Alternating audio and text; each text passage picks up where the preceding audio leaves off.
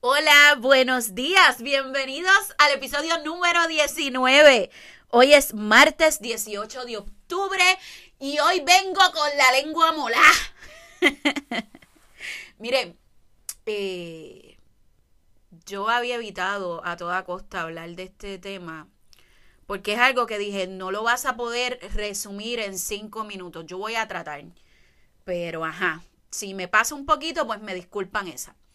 Ustedes saben que nosotros estuvimos atravesando lo del huracán Fiona eh, el mes pasado.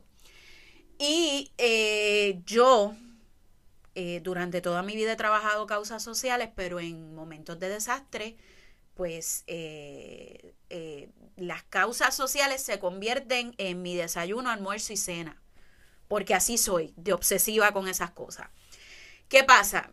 en este periodo que hemos estado trabajando causas sociales, me he encontrado con esta gente que yo no sé ni cómo llamarlos, que son estos eh, motivadores de desastre, motivadores ante la tragedia y el desastre, que se prenden eh, su cámara y, eh, y tú los escuchas diciendo una sarta de disparate que, a veces yo trato de pichar y digo, no, le hagas, no les hagas caso, porque tampoco es que yo me creo como que la más que sé.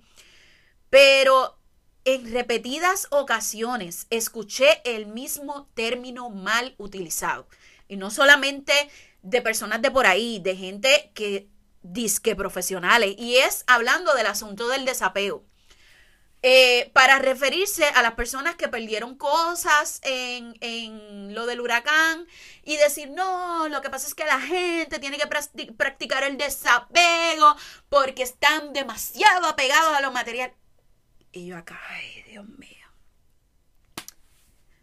De verdad que, que me asombra, o sea, cómo la gente es capaz de escuchar un disparate y como lo escuchan bonito, lo siguen repitiendo y repitiendo. ¿Cómo tú le vas a hablar de desapego a una persona que perdió 20 años de su vida, de su sacrificio, en una casa que perdió todo y tú le vas a decir, no, porque lo material no importa? ¿Qué tú me dices?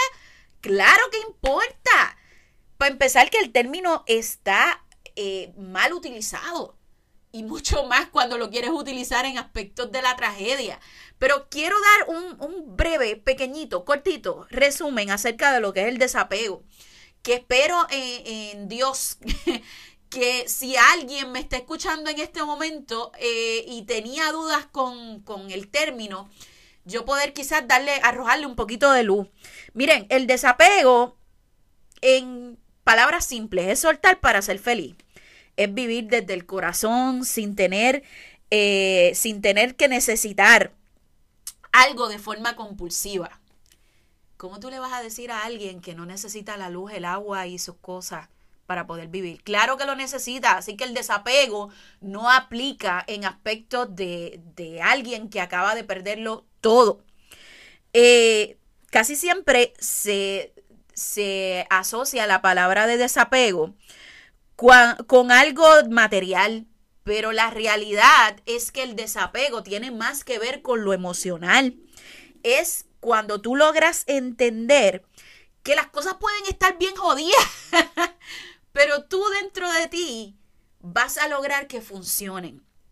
Es cuando, sin importar las circunstancias, eh, tú decides, ok, me voy a soltar, ya sea de persona, ya sea de cosas, voy a soltar todo eso que me está atando y entiendes que tienes que cerrar los ojos y confiar y que incluso te tiras al vacío sin saber qué está pasando, pero confías en que, en que vas, a, vas a poder estar bien.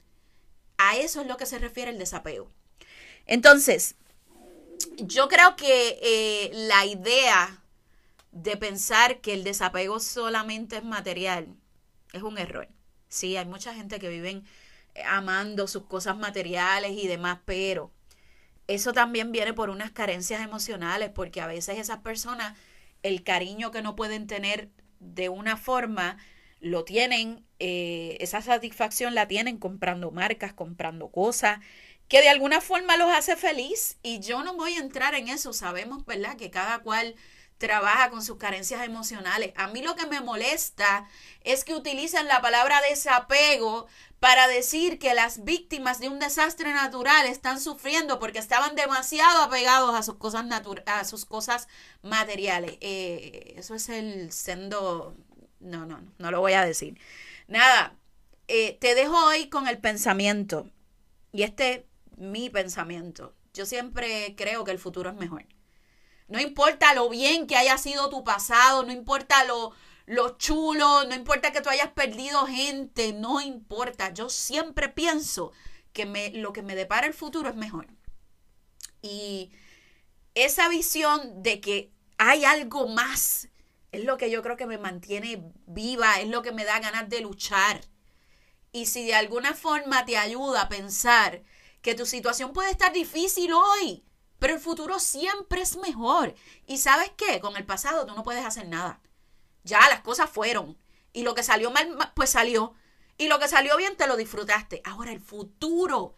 Tienes toda la posibilidad de trabajar para que las cosas te vayan bien. Así que mete mano, te dejo eso y nos vemos mañana.